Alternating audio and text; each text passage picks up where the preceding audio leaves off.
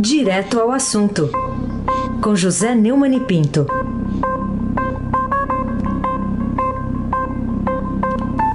Oi, Neumani, bom dia. Bom dia, Raíssen Abac, Carolina Ercolim. Bom dia. Afrânio Vanderlei, Moacir Biasi, Bárbara Guerra, Clã Bonfim, Manuel, Alice, Isadora. Bom dia, melhor ouvinte, ouvinte da Rádio Eldorada, 107.3 FM. Raíssen Abac, o craque. Começar com um destaque da editoria de política hoje do Estadão, Guerra da Vacina resga... Guerra das Vacinas resgata gabinete do ódio. O que que diria você, ou talvez a sua avó, que de vez em quando traz ela aqui para participar dos comentários, sobre essa notícia, Neumann? A minha avó diria que é a volta por cima de Carluxo Bolsonaro, seu gado e seus robôs. A minha avó diria que quem pode mais chora menos. A guerra das vacinas devolveu à cena política o Jair Bolsonaro tal como ele é, insuflado pelas redes sociais no estilo Quem manda sou eu, segundo Vera Rosa, repórter da sucursal de Brasília. Né? Isso havia sido arquivado depois das investigações do Ministério Público, da Polícia Federal e do Supremo Tribunal Federal atingirem sua família e seus amigos. Mas o Bolsonaro nomeou um, um, um vassalo, um capacho, para a Procuradoria-Geral da República, o Augusto Aras, outro capacho para o Supremo Tribunal Federal e está garantindo para o ano que vem mais um capacho no Tribunal de Contas da União. E então, como disse a Vera Rosa, o gabinete do ódio voltou. É... o, o confronto é, expôs né, a briga do, do Bolsonaro com o Dória e essa infame é, é, politização de vacinas. Né? É o que dá botão negacionista, que nega a ciência e nega o acúmulo do conhecimento que confirma a ignorância, o ignorantismo no poder, Carolina Espolim, tintim por tintim.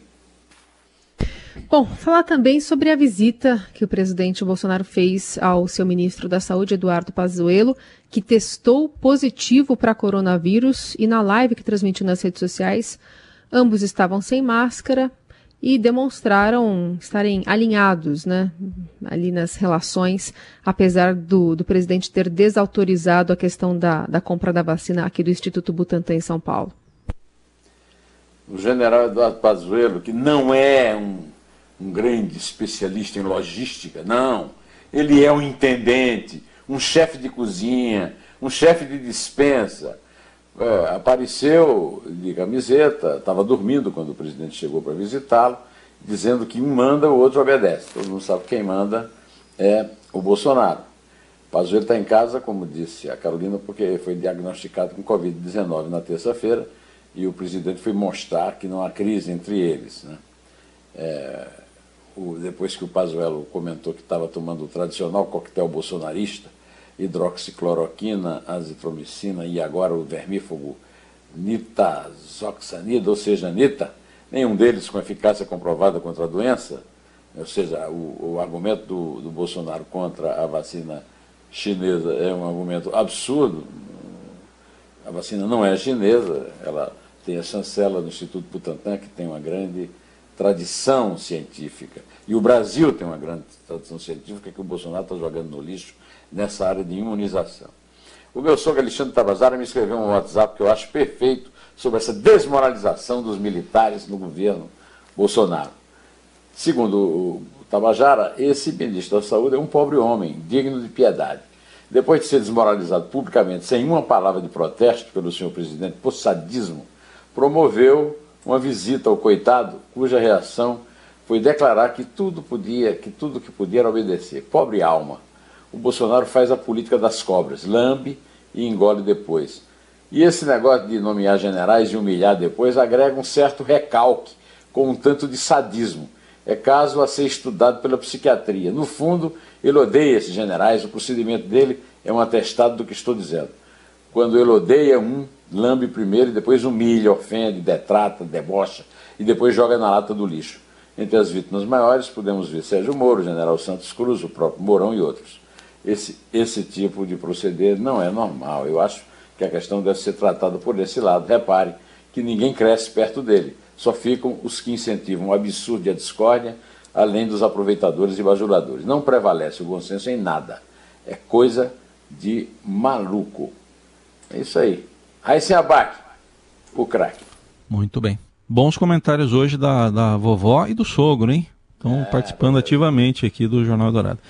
O, o Neumann, queria que você comentasse também. Uh, saiu uma informação aí de que essa vacina que o governo está apostando tanto, a de Oxford, tem matéria-prima da China. De... Não, não. É Oxford. Não? Oxford. Ah, Oxford. Tá bom. Oxford. Tem matéria-prima da China também nessa vacina? É isso? Aí pode? É. Aí pode. É, aliás, eu, eu não tenho uma pesquisa disso, a Isabel está me cobrando muito isso aqui, já que estamos falando em família, mas eu quero saber se existe alguma vacina contra a Covid hoje no mundo que não tem insumo chinês. A de Oxford, que é Oxford, não é Oxford, o, o quem foi teu professor de inglês? Professor Pedro. Professor Pedro, Pedro, que não se perca pelo nome, é o nome do meu neto, também é o nome do filho do, do senador da cueca deve ter te ensinado que é ósseo. Mas, o, evidentemente, o Bolsonaro não sabe nem português, vai, vai pronunciar certo em inglês. Ah, segundo Mônica Bergamo, colunista do, do UOL e da Folha, o presidente Jair Bolsonaro não conseguirá se livrar da China para disponibilizar a vacina, vacinas aos brasileiros, um ingrediente farmacêutico ativo e é fiada a vacina de Oxford, principal aposta do governo federal, é fabricado no laboratório daquele país.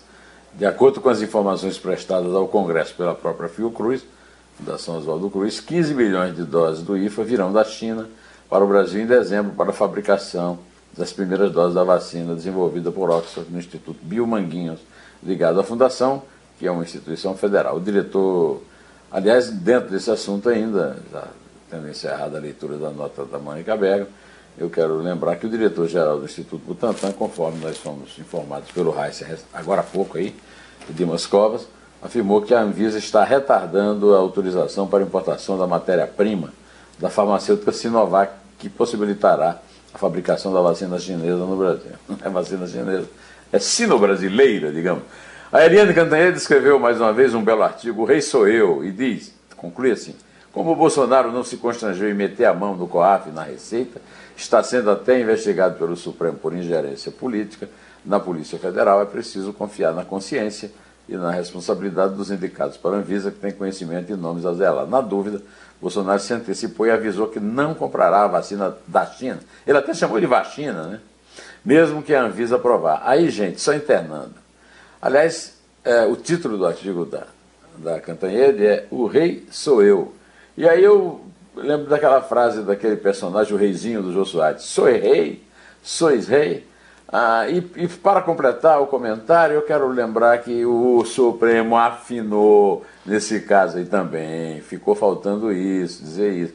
O, cadê o Alexandre de Moraes, o, o eterno relator dos casos policiais, com o, o inquérito do, do gabinete do ódio? Em e aí o Carluxo voltou com seus gados e seus, com as suas reses e os seus robôs, Carolina, Hercolim, Tintim, por Tintim. Bom, ainda a gente tem essa história da falta de insumos e alto preço né, de, de, de coisas básicas né, para a retomada na indústria que é uma das consequências da pandemia, mas pode influenciar negativamente, já está influenciando negativamente a retomada da economia depois dessa recessão, né? É, segundo a reportagem que foi manchete na primeira página da edição impressa do Estadão hoje, os empresários relatam dificuldades para adquirir itens como papelão, aço e plástico, o que tem levado algumas companhias a postergar entregas ou mesmo recusar novos pedidos. Essa escassez também bateu nos preços dos bens intermediários consumidos pelo setor. A estimativa é de aumentos de até 30% nos últimos meses, com risco de repasse para o consumidor no varejo. Segundo a reportagem da editoria de Economia do Estadão, o cenário aparece em duas pesquisas diferentes encomendadas pela Confederação Nacional da Indústria e pela Federação das Indústrias do Estado de São Paulo. No primeiro caso foram ouvidas 1.855 empresas de 27 setores entre 1 e 14 do mês. Já a sondagem da Fiesp reuniu 414 companhias entre os dias 7 e 3. A Rádio Peão também tem informado sobre esse, é, é, esse problema de falta, por exemplo, falta de couro na indústria calçadista, é, que está influindo no comércio de calçados e por aí afora. Quer dizer, a, a gestão da economia pelo professor, professor Paulo Guedes é também vexaminosa, embora não atinja o nível psiquiátrico é, detectado pelo Alexandre Tabajara no caso dessa gestão da, de uma nova guerra da vacina, agora a guerra das vacinas, né?